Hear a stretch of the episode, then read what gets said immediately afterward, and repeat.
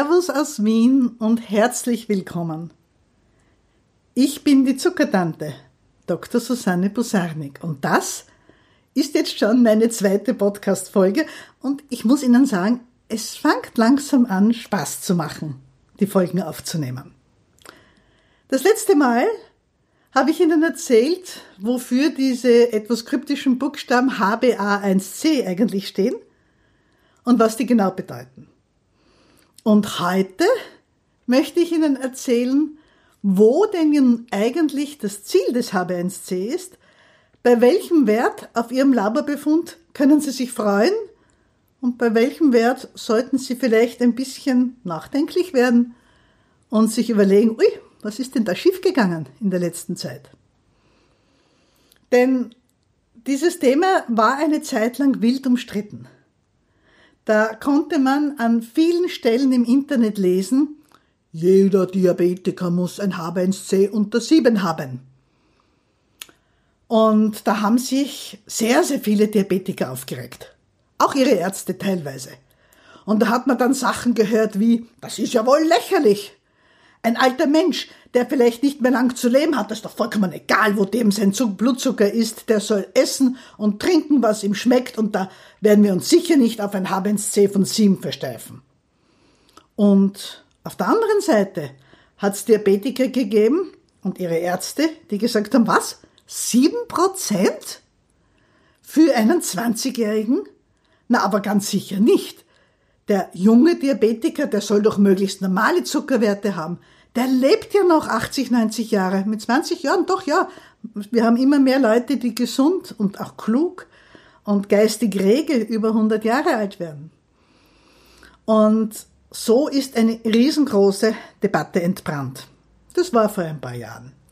Inzwischen wissen wir von den Guidelines, den internationalen, das sind Leitlinien, die die besten Ärzte eines Faches zusammenschreiben und erstellen, und in diesen Leitlinien kann man nachlesen, was heute gilt, was heute der Stand der Wissenschaft ist.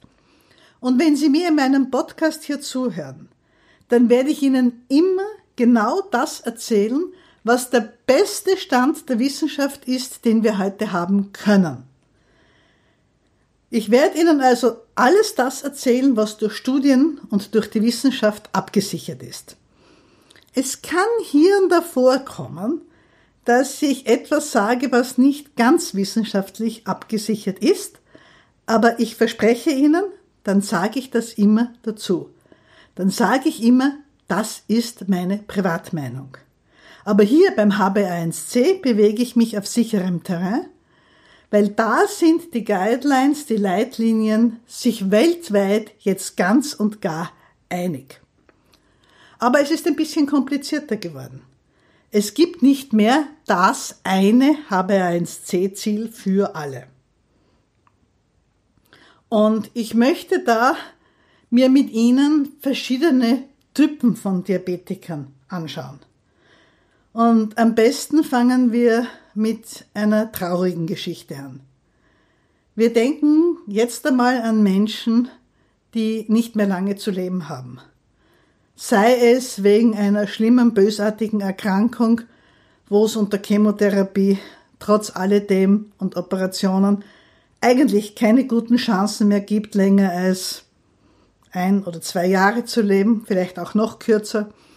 Oder auch Menschen, die hochbetagt sind, die vielleicht unter einer schlimmen Form der Demenz leiden, wo ihr Zustand einfach immer schlechter wird und die immer schwächer werden, die hoffentlich gut versorgt sind von der Heimkrankenhilfe oder in einem Pflegeheim. Also Menschen, wo es nicht mehr wichtig ist, sich Sorgen drum zu machen, was in 10 oder 15 Jahren passiert. Also Menschen, wenn die Diabetes haben, bei denen es nicht mehr wichtig ist, ob sie Spätschäden bekommen werden, weil sie diese Spätschäden einfach nicht mehr erleben werden. Wenn wir uns diese Menschen anschauen, was für ein Ziel haben wir für die? Ganz einfach. Die sollen zu allen ihren anderen Problemen, die sie ohnehin haben, sollen sie nicht noch zusätzlich durch den Zucker belastet werden. Das heißt, Die Zuckerwerte sollen nicht so sein, dass sie sie spüren, dass sie sie unangenehm spüren. Und da ist wohl die erste und wichtigste Regel keine Hypos, keine Unterzuckerungen. Ein alter, schwacher Mensch, der eine Unterzuckerung erleidet, vielleicht mitten in der Nacht, der dann aufsteht oder versucht aufzustehen, aus dem Bett zu kommen, sich was Süßes zu holen, das ist brandgefährlich für einen Sturz mit schlimmen Folgen. Aber der Zucker soll auch nicht so hoch sein, dass derselbe alte Mensch aufgrund des so hohen Zuckers viel zu durstig wird, einen brennenden Durst bekommt und vielleicht gar nicht mehr ganz mitkriegt, warum eigentlich, und jetzt aus dem Bett raus will und zum Wasserhahn will, vielleicht in die Küche, um sich ganz schnell was zum Trinken zu holen. Das ist genauso gefährlich für einen Sturz. Und beides, die Symptome, die Anzeichen des tiefen Zuckers, des Hypos, als auch die Symptome, der quälende Durst, die Schwäche des hohen Zuckers, das häufige Urinieren auch, das dann unseren Patienten auch noch sehr, sehr häufig auf die Toilette treibt, das wollen wir, auf, eigentlich für niemanden, aber wir wollen es auf gar keinen Fall für diese Patientengruppe, bei der wir uns eigentlich keine Sorgen mehr machen brauchen um Spätschäden. Das heißt, für diese Menschen streben wir eine Diabeteseinstellung an, wo sie von ihrem Zucker möglichst wenig spüren. Und das sind HbA1c-Werte zwischen 8 und 9. Vielleicht sagt jetzt der eine oder andere von Ihnen, das ist aber nicht wahr. Also ich, wie ich das erste Mal zum Arzt gegangen bin, ich hatte 11 HbA1c und gespürt habe ich davon gar nichts. Das ist ein sehr, sehr berechtigter Einwand und der gibt mir gleich das Thema für eine der weiteren Folgen, weil das ist wirklich ein spannendes Thema. Ab wann spürt man seinen Diabetes? Zurück zu unseren HbA1c-Zielen. Für Menschen, wo das einzige Ziel ist, dass sie ihren Zucker nicht spüren, sollte das HbA1c unter 9 sein, weil wenn es drüber ist, gehen wir davon aus, dass es ja doch Ärger macht und das, was zu spüren ist. So, das war jetzt das eher traurige Ende. Und jetzt machen wir einen großen Sprung und gehen zu ganz anderen Typ-2-Diabetikern. Es gibt immer mehr Typ-2-Diabetiker, die ihren Diabetes im sehr jungen Alter bekommen. Das beginnt bei kleinen Kindern, sehr, sehr selten zwar, aber das gibt's. Bei Jugendlichen wird schon ein bisschen häufiger, bei jungen Erwachsenen wird es noch etwas häufiger. Und wenn ein Mensch im jugendlichen Alter Diabetes bekommt, dann hat der vor sich ja noch eine Lebensspanne von 70, 80 Jahren, bis er ungefähr 90, 100 Jahre alt wird.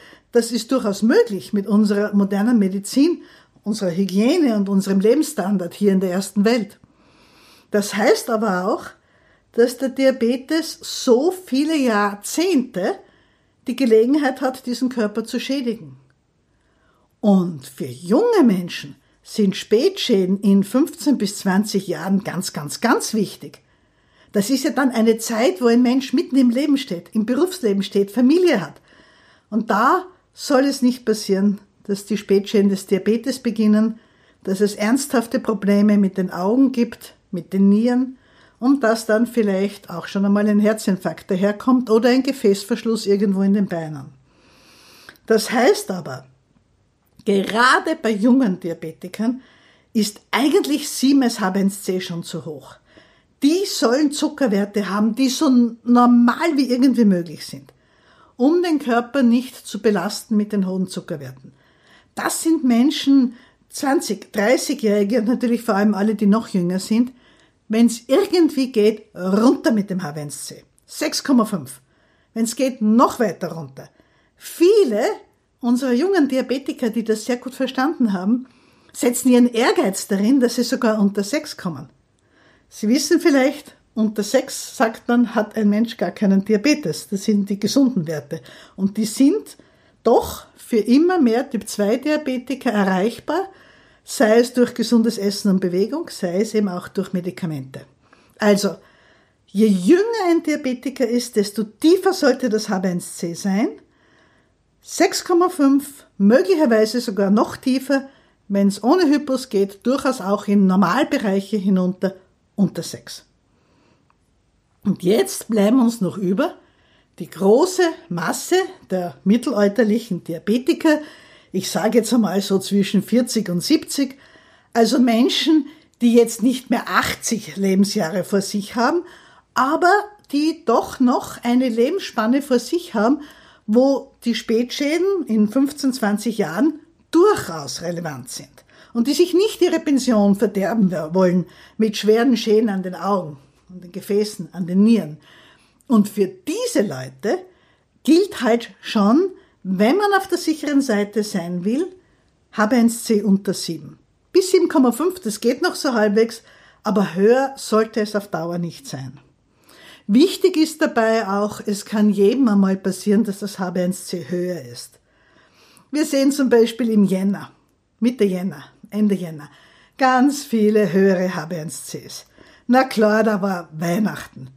Äh, anderes Essen, reichhaltigeres Essen, vielleicht auch süßer, familiärer Stress in allzu vielen Familien, grausliches Wetter, dunkel, daher auch für viele Leute weniger Bewegung im Freien, und das alles tut dem Zucker nicht gut und das erste H1C im Jahr ist höher. Oder wenn man eine Krankheit durchgemacht hat, nach einer Bronchitis, nach einer viralen Infektion, das muss nicht gleich Corona sein, auch nach einer Krankheit ist manchmal das H1C höher und dann dürfen Sie sich nicht schrecken. Ein höheres H1C dazwischen tut Ihnen gar nichts. Wichtig ist, dass den überwiegenden Teil des Jahres ihre Zuckerwerte so tief liegen, dass sie keine Schäden verursachen an den kleinen Blutgefäßen, also denen in der Auge und in der Niere, und auch nicht an den großen Blutgefäßen, an den Gefäßen, die Karotis, die unser Gehirn versorgt, die Halsschlagader, oder auch nicht an den Gefäßen in den Beinen und schon gar nicht an den Herzkranzgefäßen, die, wenn sie sich verstopfen, die Einbahnstraße sind durch diese Verstopfung, dass ein Herzinfarkt entsteht.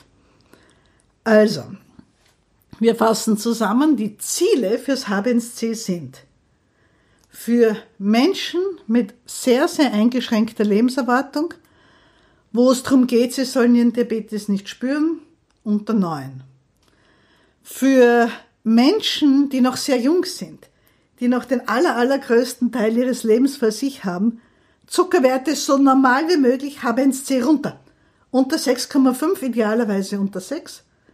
Die große Menge von Diabetikern, diese erwachsenen Diabetiker, sollten so häufig wie möglich mit dem HbA1c unter 7 liegen.